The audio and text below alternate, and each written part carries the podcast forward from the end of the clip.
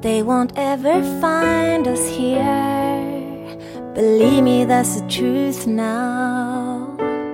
Hello，欢迎收听小紫美语，在这里你能听到最实用的英语。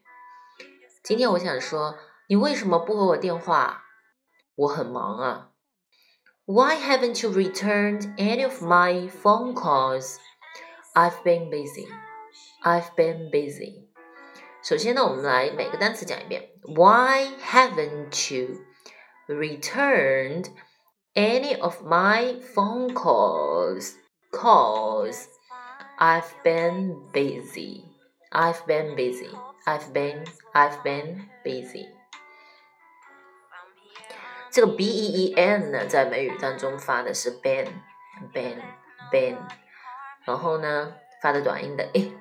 再然后这个 busy，它前面的 e 是短音的 e，后面的 e 是长音的 e，所以它是 busy busy，然后前面的是 been，I've been I've been busy，I've been busy。OK，你都学会了吗？欢迎关注我的微信公众号“小紫美语”，拜拜。